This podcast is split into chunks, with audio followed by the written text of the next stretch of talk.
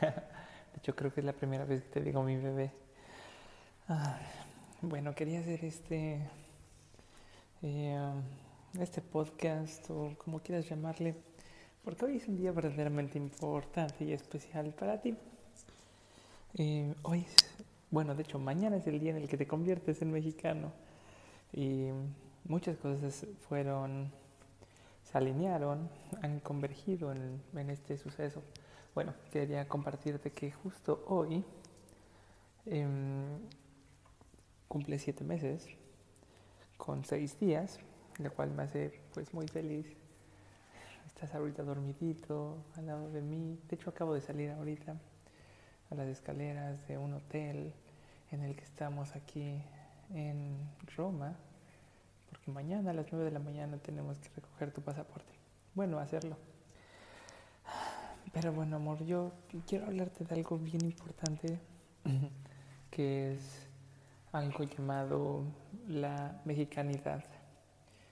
Y justo me vino a la mente porque últimamente he estado descubriendo esta parte de mí que, que que llevo en la sangre, llevo en la piel, llevo en el corazón, con el mero hecho de ser mexicano, por todo lo que existe detrás de nosotros y demás.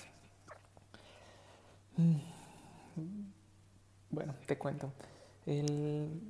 recientemente he estado pues metiéndome mucho a entender, a investigar, a tocar un poco de nostalgia con lo que es nuestra cultura, o por lo menos la mitad de tu cultura que es mexicana, eh, haciendo cosas como, hay una que está muy padre, muy... Eh, que te va a dar hambre, de hecho si la ves, es una cosa, es una serie Netflix que se llama la, eh, Crónicas del Taco, una cosa así. Pero bueno, el punto es que te enseñan cómo se hacen los tacos al pastor, tacos de suadero, eh, arranchera, burrito, no sé, cosas súper deliciosas. Pero bueno, eso después lo verás. Eso es nada más por esa parte como un poco más mm, culinaria. Pero en un, en un ámbito pues mucho más profundo, estoy viendo, bueno, escuché, estuve escuchando un audiolibro eh, a lo largo de casi dos semanas de un libro que eh, fue escrito por Octavio Paz, que él es un eh, premio Nobel mexicano. Em, y el libro que leí es em, uno que se llama El laberinto de la soledad. Y la verdad es que muchas personas consideran este libro como si fuera la expresión misma de lo que es la mexicanidad, eh, no solo qué es lo que hacemos y qué es lo que nos define a nosotros como mexicanos, sino más importante aún, el por qué el mexicano es como es, por qué nos comportamos como nos comportamos, por qué somos como somos, por qué pensamos lo que pensamos. Y la verdad es que en cada uno de sus capítulos es bastante breve el libro, son ocho capítulos, pero se explican unas cosas que verdaderamente te hacen pensar, te hacen eh, detenerte y volver a, cuestionarte muchas cosas. De hecho, él lo escribió cuando acababa de estar viviendo en Estados Unidos. Eh, él vivió en Estados Unidos un tiempo muy parecido como cuando yo viví en Boston. Eh, y este, este shock cultural te hace recapacitar mucho. De hecho, hay una película que está a punto de estrenarse el mes que entra que se llama Bardo, que también es, sobre, es de un cineasta mexicano, que bueno, después lo, investigarás tú. Eh, que de hecho muchas personas dicen que es la nueva eh, mexicanidad, o sea, que representa lo que es la mexicanidad. Pero bueno, ¿qué es esto de la mexicanidad? Pues muchas veces, o sea, ya lo has estado experimentando en ciertas cosas, desde la comida eh, que nosotros tenemos, lo que consumimos día a día, cómo es que somos prácticamente el, Nuestra, nuestra base culinaria es el maíz, eh, cómo es que nosotros desarrollamos alimentos a partir de, incluso nopales, eh, comemos distintas partes del cerdo, bueno, etc. Eh, pero bueno, ¿qué, ¿qué, es lo que habla Octavio Paz en su libro?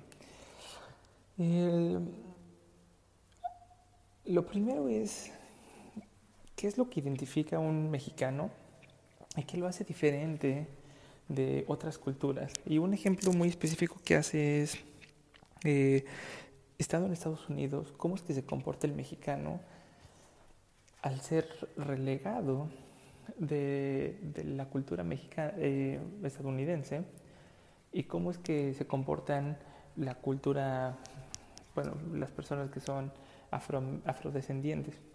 Por un lado tienes a, los afrodescendientes que ellos quieren que sean eh, pues respetados como si fueran un ciudadano de primera clase, de, como si no fueran otro tipo de etnia, raza, etc.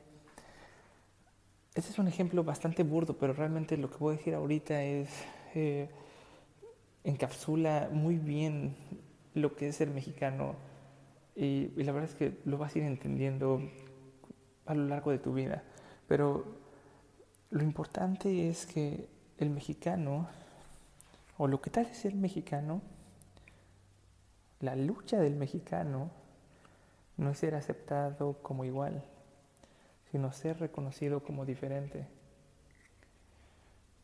Nosotros vemos el mundo de una manera bastante distinta, desde que es el culto a la muerte, desde que es poder utilizar el lenguaje a nuestra mayor conveniencia, lo que es encontrar en cada pequeño momento, incluso a pesar de la tragedia, algo de que estar feliz, algo de que alegrarse y tener humor negro. Esa parte es lo que hace al mexicano, ser mexicano es esa, esa peculiaridad, peculiar visión ante la adversidad que muchas veces se puede hasta tergiversar en en cosas insanas, como puede ser el, el, malinchismo, como puede ser eh, la masculinidad tóxica.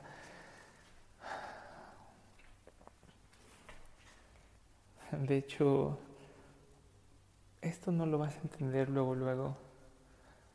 Porque yo no lo entendí luego, luego.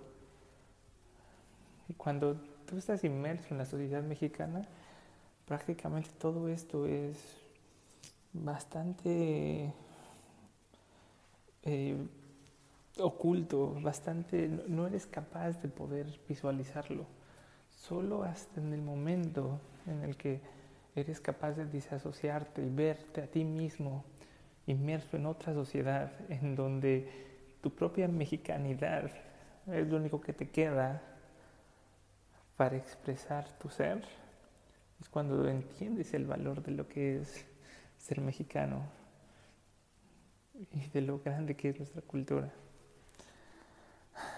Pero bueno, amor, te quería compartir eso. Te quería compartir que mañana, mañana serás mexicano. De hecho, ¿qué digo mañana?